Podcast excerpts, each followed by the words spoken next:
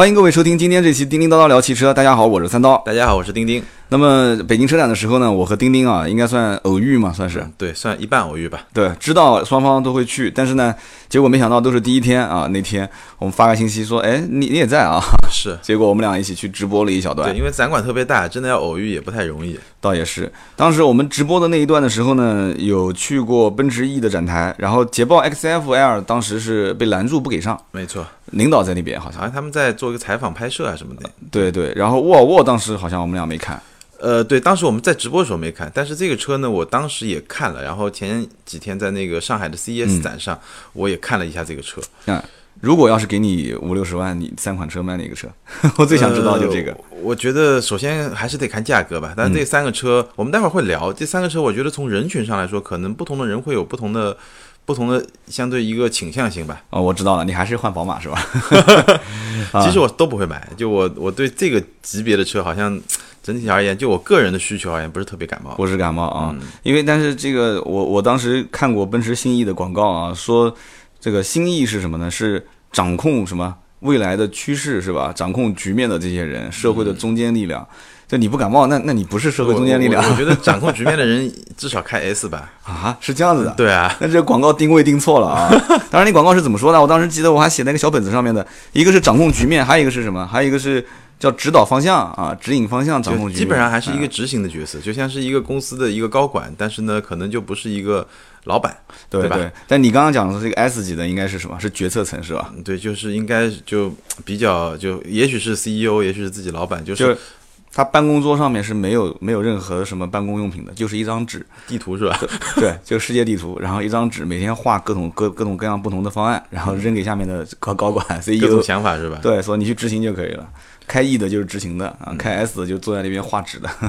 但无论如何，这个级别的车啊，今年特别火，就是呃行政级的豪华轿车。什么概念？就是我们记得今年已经讲过两款车，凯迪拉克的 CT 六和雷克萨斯 GS。对。然后今天要讲的，大家标题上也能看到，就是奔驰 E、捷豹 XF。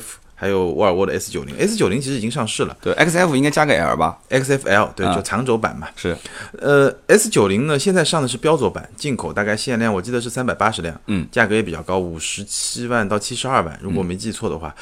然后呢，其实从长轴的版，这个才是走量的版。长轴版的顺序应该是先是奔驰 E 的长轴版，嗯，然后接下来到秋天的时候会上捷豹的 XFL，也就 XF 的长轴版，然后年底的时候 S90 的长轴版也会上市。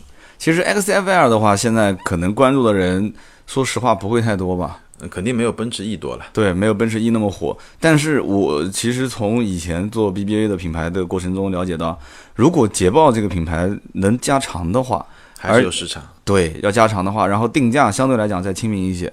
你要知道，毕竟奔驰、宝马、奥迪的这种用户群体，现在的这个绝大多数的人在关注它的过程中，觉得奔驰现在是大换代嘛，所以感觉变得更加像 S 了，竞争力很强。奥迪现在再不换，其实很多人觉得还是有点老三样，路上太多了。没错，宝马五系也是一样的嘛。对，奥迪今年年初的时候是换了一个小改款嘛，但是其实变化不是特别大。而且奥迪我们看到一个特别大的变化，就是说产品本身变化不大，但是这种营销策略上其实变化比较大。你看新 A 六的主打色其实还是比较年轻的颜色，不像以前那样就是一个一个黑色或者怎么样。还是还是会不太一样，但是无论如何，今年对于 A 六和五系来说，压力都会非常大。对，以前的销量都是反正一直都能两万左右吧，一万大几，一万多，一万多。但是现在基本上估计这个级别车子再想往两万上面冲很难了，很难了。对，想往一万上面冲估计都很难了。对，一万上面就是一线了嘛。对，其实卖一个月卖一万多台车，说实话，以前是一万多，现在还是一万多。其实对于他们来讲的话，这个增长不算大，甚至于都相当于有些车已经开始销量往后退了。因为这个市场是这样，一方面竞争对手越来越多，而且竞争对手的实力越来越强。第二个，整个市场其实被 SUV 的压迫的还是挺厉害的。而且还有一个问题点啊，我们在聊的具体三款车之前，可以大概聊一聊这个市场行情啊。就是你有没有发现一件事情啊？就是现在真正意义上的，就是说想要用一个偏商务车的这一部分人群是哪一些？就是有没有看到这种大环境的变化？就是现在互联网创业很多嘛，对吧？八零后就不讲了，有九零后出来都已经创业很成功的了啊。就这一部分人群，他真的会选择一个像 A 六这样的啊，像五系这样的，真的真的是纯商用的这种车型吗？我倒觉得说，还真不一定。还真不一定。真的，你像上次你去借的那辆，就是 M X 杠五的那个，就是我们不说具体哪家公司了啊，人家其实现在名气也还行，在圈子里面。是你看他手上的这些车都是不太正经的，什么野马了，什么这个了，对吧？都是一些他想玩什么车买什么车，是，对吧？商务接待的话，他可以用手机软件 A P P 嘛。对，而且商务的车，我觉得也要。就比如说，我们待会儿会讲像信义那样，就商务的车，你也要有一些科技感，会让这些人可能更容易接受。对，那就可以可以说说嘛，因为这次我们当时在直播过程中去看新意的时候，没有太仔细，因为人实在太多了嘛。是，那你觉得这个车有哪些亮点？呃，我觉得这个车首先外观，就大家都说小 S 嘛，嗯，对吧？然后它外观其实有一点，不知道大家有没有注意到，它在设计上其实是比较特别的，就是说我们一般的长轴的车，在国内长轴的车，它的拉长呢，一般就在 B 柱和 C 柱之间拉长，拉长这个结果是什么？你就会觉得门特别大，嗯，然后隐私其实不是特别好，后面那部分是的，然后这个新意呢，它其实 C 柱的地方它设计的特别倾斜，然后比较长，就是 比较缓的那种结构。然后把三角窗呢就设计到了 C 柱那个地方，就你打开门的时候后面有个三角窗。嗯，这样的话呢，就整体的后排，首先后排隐私会更好一点，其次它整个线条会，我我觉得还是挺挺舒服，大家可以去注意一下看一下这个三角窗是变成了一个隐私玻璃嘛，对吧就？就是它跟着后 C 柱走了。对以前其实大部分都是跟着车门走车门走，对，然后它车门到那边到 C 柱那个位置直接就垂直下来了，没错。反而开门的角度变得很小。对对对吧相对比较小，所以呃，当然它的外观其实大家还是我觉得整体的口碑还是挺好的。前脸像 S，后呃后面尾灯像 C，是对，吧你？会觉得这个呃好像对于很多人来说，可能觉得我也没必要再买个 S 了，是吧？对，奔驰现在我就发现一个很奇怪的现象，就是呃，就是它虽然是套娃，但是套的呢又比较的有意思啊。对 E 的内饰像 S，特别是顶配版本的，对那个不难看两块大的电子屏。然后呢，前大灯就基本上前脸就除了大灯，你跟 S 之间能分开，因为它中间有一个日间行车灯能把它分隔开来，两个小灯嘛，S 是不分隔的嘛。除了这个以外，基本上前脸跟 S 一模一样。然后后尾灯是跟 C 基本上一模一样，对，所以就是呃，这个是从外观上来说了。对，但是它也很聪明的分了两个。标嘛，一个是立标，一个是大标大标，对吧？大标运动一点的就是一个大标，然后优雅一点就是立标。你猜估计这个级别大标好卖还是立标好卖？我觉得应该立标好卖一点。应该也是，但是你看 C 就是大标好卖那。是啊，因为 C 更运动一点嘛。对对对对，对，然后其实我相信大家到车内以后最震撼你的肯定是那两个大屏，嗯，两个十二点三寸的屏，而且它是连成一体的，就是从仪表板的位置往往中控台的位置直接延伸，嗯两块十二点三，这个确实是非常震撼。对我来说的话，就这个级别没有看到过这么玩的。但是这是顶配啊，你就不买到顶配，一般拿不到这个配置。应该嗯，应该是至少中配以上都应该是。呃，奔驰的 E，我不知道这一代的级别上来以后，嗯，消费的变化会不会有所改变？就以前我了解的奔驰 E 的，你还真别说，其实消费顶配的这种车型，像 3.0T 的，或者是以前的一些中高配置的人，没有那么多，呃，很多都是入门的。这个应该是就。因为现在我我也在做一些了解啊，嗯。基本上就是肯定不会是顶配才会有，嗯，这个至少是在中等配置肯定会有，中等往上它会下沉到哪个具体的配置，可能现在还没出来。嗯。但是就是我现在觉得一点就是奔驰 E 如果把这些配置啊，就是高科技的，你马上后面肯定还要再讲啊一些其他的高科技配置做的就是相对来讲比较优秀，就是老百姓会衡量着你的资金的投入产出比嘛。嗯，是然后呢，同时这个车又有点像 S，那是不是会出现 S 的那种预算的一些人发现说，哦，买这个车我不如直接上个顶配算了。呃，我觉得可能会有一点点，嗯，但是整体来说应该不会太多，因为就像你说的，这个买顶配 E 的可能也不会特别多，这个人群可能会有一些，但不一定特别多。然后呢，它走量的肯定还是四缸机的那些车，二点零 T 的，对，这个肯定是没有问题的。然后，嗯，怎么说呢？然后像买 S 的人，可能还是看上买 S 的人，对，就是因为这个东西，那个我们可以说个段子啊，就是我我刚听来的，就是讲说凯迪拉克 CT 六，嗯，凯迪拉克 CT 六上市之前呢，这个我们市场的认知呢都比较不明确。就老百姓，就我们可能专业做媒体的，或者说关注这个领域的，我知道，哎，他可能是拿七系的这么一个车身，这么一个大小来打五系，嗯。但老百姓不是很明确，所以很多人觉得他是七系的对手，嗯，那就有人去定了，那最后造成结果什么呢？就有他收了一些订单，嗯，但是这些订单呢，大部分可能把它当成了七系的这么一个级别的一个车，嗯，然后等到它价格公布以后呢，出现问题了，嗯。这些人觉得我要买个七系，我干嘛要买个四十万的七系啊？就是觉得反而定便宜了，对是吧？好便宜啊！我我就这不是我想要的。然后真正他想打的那些，比如说打五系啊、打 A 六的那些消费者，那些消费者根本就没去考虑它，因为觉得你不是七系嘛，跟我没关系，对，所以就很尴尬。嗯，那我觉得奔驰来说呢，嗯，E 级至少它的信号是很明确的，嗯，就这个市场很明确。然后它在这个市场里面呢，至少这个产品拿出来的时候，现在我觉得呃就非常直接的可以说，它确实从综合的实力上来说是高出对手一点点吧，嗯，就比较明显的一点点，嗯。那当然，最后价格，相信我相信价格也会比对手高一点点，这个就是一个权衡了。对，从现在的我这个我还不一定，就最后这一点定价方面啊，我还真不一定能能支持这个观点。就是说，奔驰，你看它最近这段时间的定价，新款上市包括换代的车型定的都不高，就最起码在入门的那个级别的定价，，入门那个都不高。就是有一点感觉像什么呢？就是它官方其实就已经开始给你有一点往下下调的这种感觉了。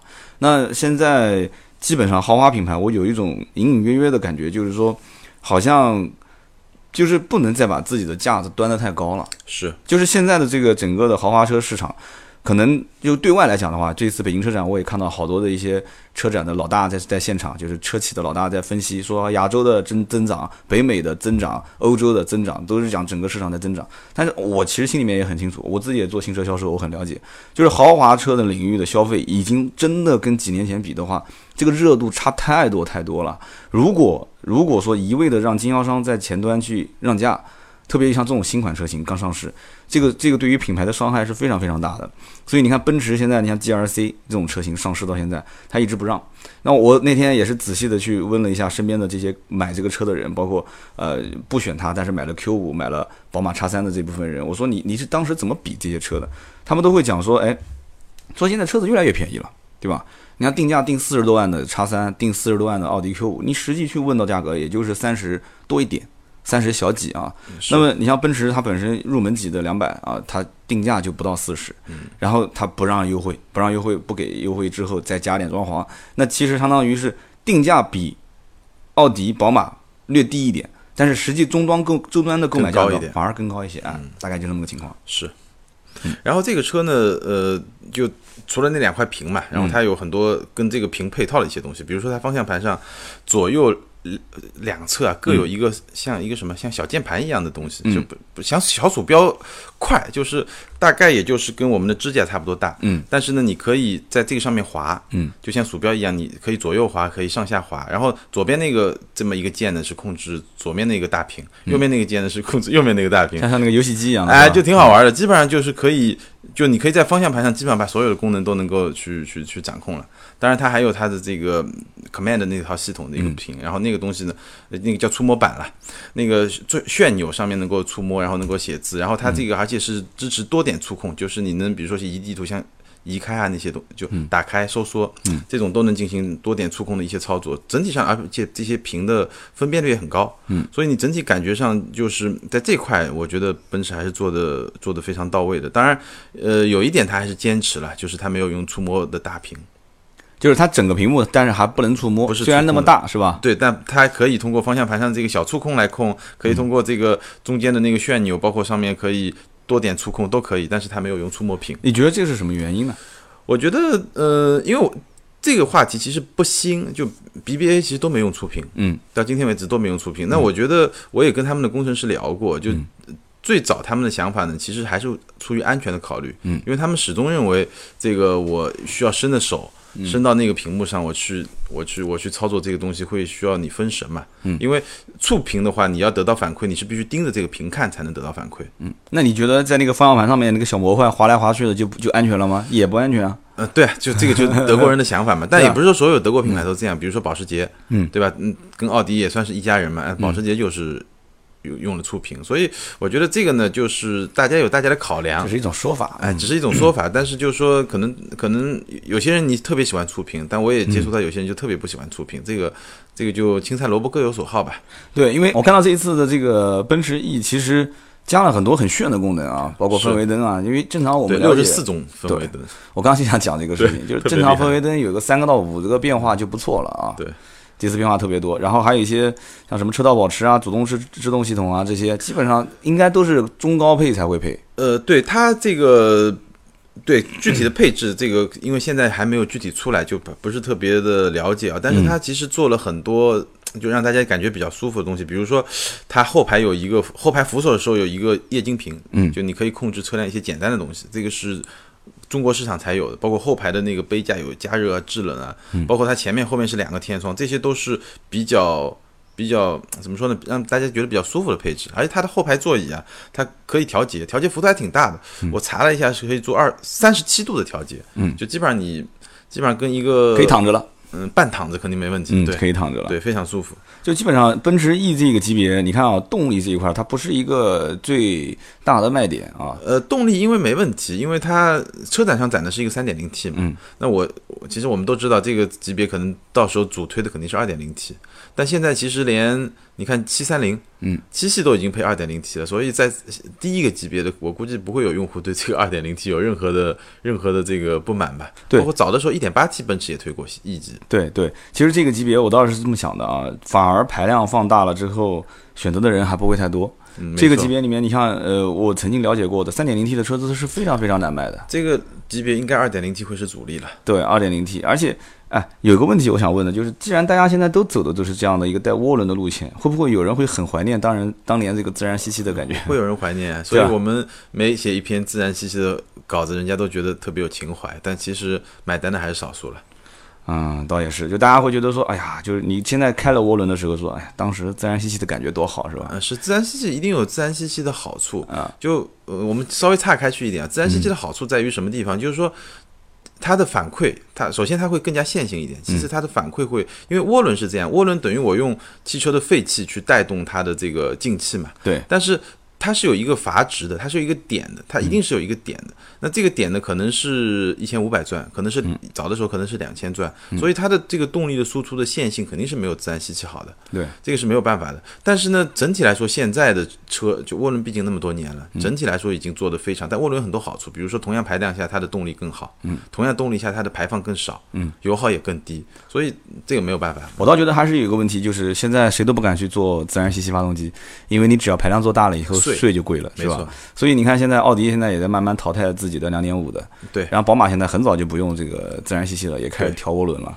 那现在奔驰也是全系都是涡轮，现在坚持用自然吸气的大概没几家了吧？嗯，日系的马自达呃，马自达对，对也就马自达了。好像是你看本田、丰田其实都上涡轮，都上涡轮了。对，所以说这个有的时候啊，呃，以前我们讲说德系车是个趋势，是吧？但是大家还不相信，现在来看，好看看好像是这么回事啊。呃，我觉得也就一半一半嘛。嗯德系车的趋势就涡轮嘛，日系车的趋势混动嘛。混动大就混动也是你学我的，我学你的，大家啊你你没发现吗？就互相互相互相 copy 是吧？嗯对，就各自学，各自走对了一半，然后最后发现，哎，现在很多车像日本人不一样，日本人可能是用自然吸气来配混动嘛，像德国人很多就是用涡轮来配混动。对，其实我们最后可以稍微聊一下这个设计啊。嗯我们这一期节目标题呢是奔驰 E、呃捷豹 XFL 和沃尔沃 S 九零。嗯，我们上半段就是第一期，我们就单聊奔驰 E，因为关注度特别高嘛，对关注度特别高。我们后面一期节目就专门聊 XFL 跟 S 九零这两个车。没错。那么我最后想聊的一件事情呢，跟奔驰 E 的这一次大换代有一点点关系，就是。嗯呃，是易车吧，还是谁做了一个活动，是砸掉了一辆叫做威米的一个电动车？嗯，我你知道你看过是吧对，是易车。嗯然后呢，说很多设计师联名，就是抵制这种山寨。嗯。你像奔驰的这一次这种大的全系换代，家族整个车型都算相当于是换代了嘛，是。设计感非常强。没错，而且跟老一款的车型去比的话，很多都是翻天覆地的变化啊没，错。包括内饰跟外形。没。错，外观其实变化挺大的，因为老的我们还可以看到，比如说像 GLK，嗯。是一个非常 man 的那种，对，那种直线条的，直线条的那种 SUV，、像盒子一样。但。到 GLC 你会发现完全换了一种，就是嗯，奔驰这一代车整体上你会发现它线条比较感性，然后比较柔和，比较美，嗯，就是那种优美的那种美，对，对，但确实确实感觉挺好的，嗯，所以你看，我想讲的是什么呢？就是你看，如果这些大厂，你有的时候讲说这些技术你学不会，设计你也学不会。你像国内的自主品牌这两年也是很活跃啊，嗯，上了各种新款车型，然后一直在换代，而且往高端上面去攀，SUV 都开始越做越大，越做越豪华，嗯价格越卖越贵。但是你看人家这次一换代，整个产品的现在的竞争力就立马甩了旁边，你别说是自主品牌了，就是同级别都能甩好几条街。是。所以这个方面你你怎么看？我觉得就三十年河东，三十年河西了。就这两年确实是奔驰发力的几发力的两三年吧。嗯嗯你早三年看那个蔡澈来，无论是在中国还是在全球那些大车展，那个脸色啊，那个那个日子就不好过嘛，就被先是被宝马超，然后又被奥迪超。对现在奥迪已经赶回来了，然后我估计今年或者明年在全球范围内可能又会重新反超宝马。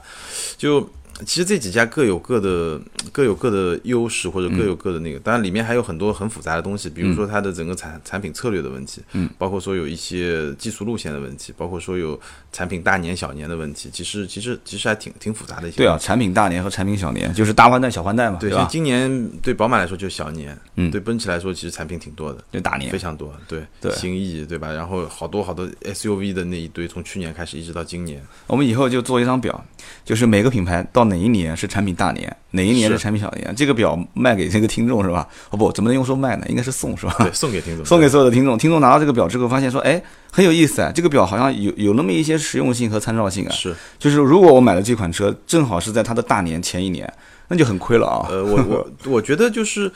但三刀可能比我更专业啊，就我自己觉得，如果纯粹从产品，我我不完全考虑性价比，而是考虑产品本身的吸引力和性价比两个远维度的话，我觉得比较好的买车，如果你真的看中一款车，第一个好的时间点就是它刚出来的时候，嗯，因为毕竟你新鲜嘛，对。就跟你买 iPhone 一样，我我最先买嘛，我有那种第二个买的机会呢，就是它中期改款的时候，中期改款，中期改款的时候好处是什么呢？首先这一代车相对比较成熟，它如果有毛病已经暴露出来了，嗯，对吧？那第二点呢，中期改款一般车的车厂的策略是什么呢？就是增配，增配对，然后增加性价比，因为中期改款它肯定不会是一个翻天覆地的变化，对。但是呢，它会比较成熟，然后它会把配置更高一点，然后呢把价格拉低一点。现在的中期啊，你你认为现在的中期是一款新车上市多久？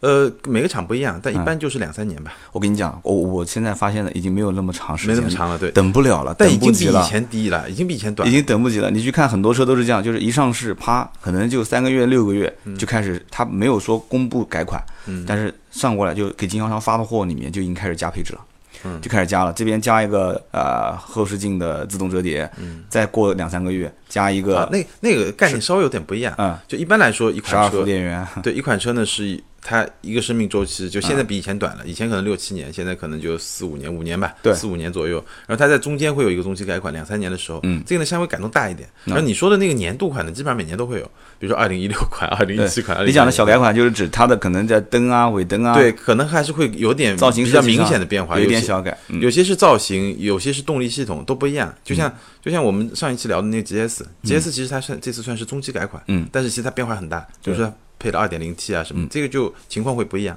对，可能还涉及到还有一个就是像平台，就是内部代码，就像对这次 B 七、B 八，没错，一般来说呢，这算是大改，呃对换代呢，一般来说可能很有些时候就是换换换平台嘛。嗯其实最核心的就是你换平台。对，但是中期改款的，一般平台肯定是不换的。嗯。但是呢，可能比如说发动机配置有可能会变，对外饰观造型可能会变，内饰可能会变。现在反正就像我们下一次节目里面会聊的，就是汽车越来越像这个电子电子消费品了，没错，没错。越来越像了，就是更新换代的速度会越来越快。我们今天这期节目呢，聊的就是关于奔驰 E 啊、捷豹 XFL 和沃尔沃 S 九零的上半段，讲奔驰，我们就单聊了个奔驰 E。奔驰 E。然后我最后补充一点，其实，呃，我看这个车啊，但最后这一点呢，可能我们要试了才知道。但是奔驰 E 在这个辅助驾驶方面，其实它，我觉得至少从它的介绍来看，还是挺先进的。比如说它能够车道保持，这就不要说了，而且它有一个特别，呃，不错的功能，就是它在密集的车流中啊，它可以没有车道线。去跟随这个车流，那它靠什么去跟呢？就是它去识别前面的车流，所以它有一个前缀，就是在密集车流中，当你的，比如说你的。比如说，假设我们一个三车道，我在中间一个车道，变成两道，就前面比较整齐的三六车在弄，它就根据监控前车，它就去做跟随。那万一要是像像下下饺子一样的那种，那怎么啊？我估计在中国估计是，就如果是中国那种交叉路口估计不行，在德国那种大家就排队排的很好的那种，大概可以。这个改天一定要试。对，这个改天一定要试。然后包括它有多项的遥控泊车，这个其实也也也也挺酷的。就是当你一个可能你家车库特别小，嗯，但中国可能这种情况比较少。我们家都抢车位的，嗯，对，就它你站在车外，你可以遥控它去去停车。不，他的车钥匙难道也能开始用？哦，用用 app，手机，它用是用手机控制的对。对，然后呢，嗯，包括你在车内的自动泊车呢，不用像现在这一代，其实是你不用控制方向盘，嗯，但你要控制油门和刹车。对在这个三刀你的车嗯，是是比较熟，对吧？但是下一代完全不用了。嗯，就到新 E 上已经完全不用，就油门刹车都不用控制，它完全是自动的。你之前试的特斯拉不也是可以直接自动什么也不用管就可以倒进来？对啊，所以我想说的就是说，新意在这一块已经是做到了行业里面比较，就至少我们现在看到的是最最好的一个水平，至少从它介介绍来说。呃，怎么说呢？其实我一直觉得奔驰的车的倒车是非常渣、非常差的一个。嗯，我不知道为什么这么大个厂会做的那么、那么、那么、那么垃圾啊你是指什么？倒车？就它倒车的那个雷达控制系统啊，我觉得嗯真的第一反应速度，第二它的这个。它就是因为你知道，呃，前雷达它在前面的这个，就是你的主驾的正前方会有一个显示，对，我知道。然后后面是在那个顶上有个显示，它反应速度特别慢，不知道为什么、啊特别特别慢。反正不管是 E、C、S，我们都试过。嗯然后呢，还有一个就是，呃，侧方位的这种自动泊车的辅助，嗯，开启的这个敏感度很低，哦，敏感度很低。就是有的时候我默认应该是肯定能进的嘛，嗯，开过去之后那没反应，没反应，那对不起，你就太快了吧自己倒。应该很，我不知道具体开启，可能是我不会玩吧。它可能速度有一个限制，好像是。那你说停车能开多快？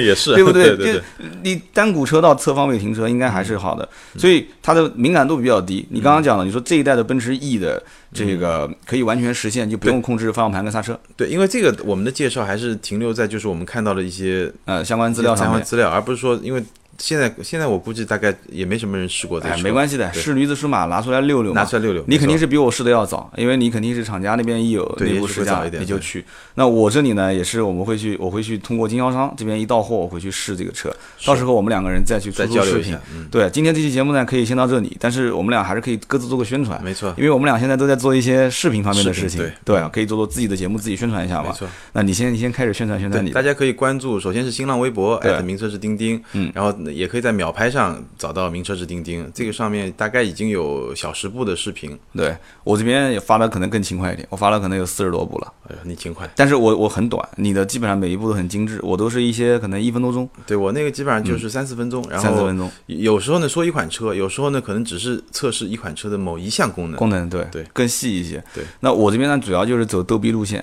就是走比较搞笑好玩的一些路线。那我在不仅仅是秒拍了，包括这个新浪微博啊，百车全说三刀你可以搜得到，然后包括优酷啊、腾讯啊、爱奇艺啊、乐视啊，反正全都发。是，包括 A 站我都发了，所以呢，大家都可以搜一下啊，百车全说。然后呢，钉钉这边叫名车志钉钉钉对对对，在秒拍跟微博都能搜到。今天这期节目呢，我们就到这里，大家可以继续关注下一期啊，我们接着聊，包括捷豹 XF L 和沃尔沃的 S 九零。没错。好，我们下期节目见。再见。